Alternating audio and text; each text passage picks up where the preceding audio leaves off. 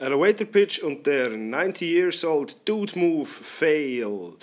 Lass uns erst einmal definieren, von was hier die Rede ist. Elevator Pitch, EP. Bei einem EP geht es darum, in 20 Sekunden offline oder 2 Sekunden online die Aufmerksamkeit von jemandem auf sich zu ziehen, damit ein Interesse an der Person selber, aber auch an einem Angebot geweckt wird.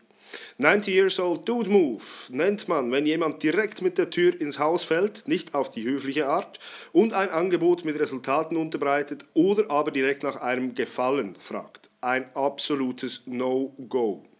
Man kann also sagen, dass ein 90 Years Old Dude Move der größte Fehler in einem Elevator Pitch ist, den du überhaupt machen kannst. Und zwar auf beide Seiten. Wenn du etwas von einer Person haben möchtest oder wenn du etwas an eine Person verkaufen möchtest.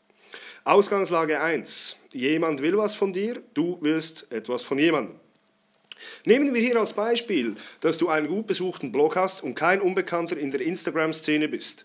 Es wäre also auf jeden Fall toll, wenn du einen Artikel über mein Produkt schreiben oder ein Bild davon auf Instagram posten würdest. Denn mit täglich 200 Lesern auf der Webseite und 800.000 Follower auf Instagram kann das schon etwas bewegen. Nun sitzt du also gemütlich auf einer Parkbank, genießt das Wetter, als aus dem Nichts ein junger Mann vor dir steht und ohne Begrüßung sagt, hey, du bist doch XYZ, ich habe soeben ein Startup gegründet über ABC. Schreibst du einen Artikel auf deinem Blog darüber und postet ein Bild an deine Follower? Seien wir doch mal ehrlich, sowas will kein Mensch.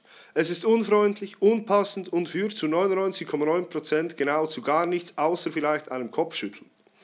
Niemand will so angesprochen werden, vermutlich auch du nicht. Es geht aber noch schlimmer. Ausgangslage 2, jemand will was von dir, du willst etwas von jemandem.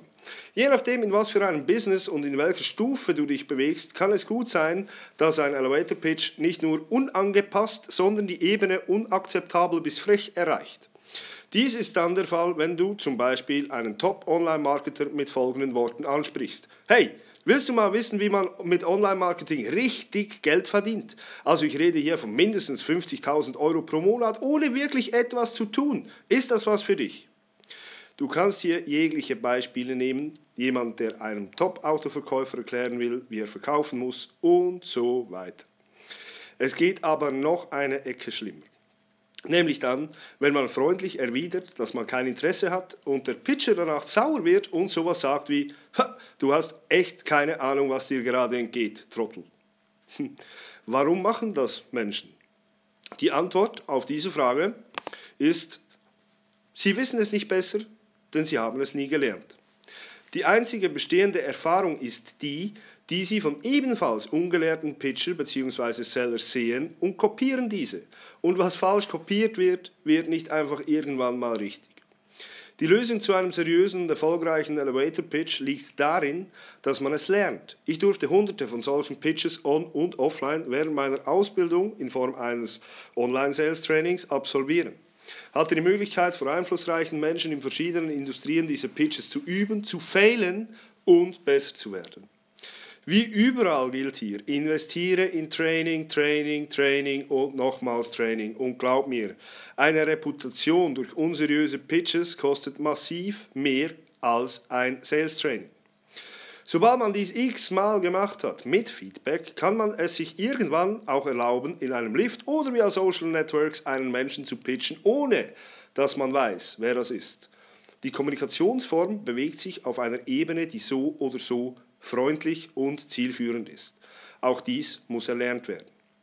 Die wichtigsten Regeln in einem Elevator Pitch. Sei freundlich und positiv.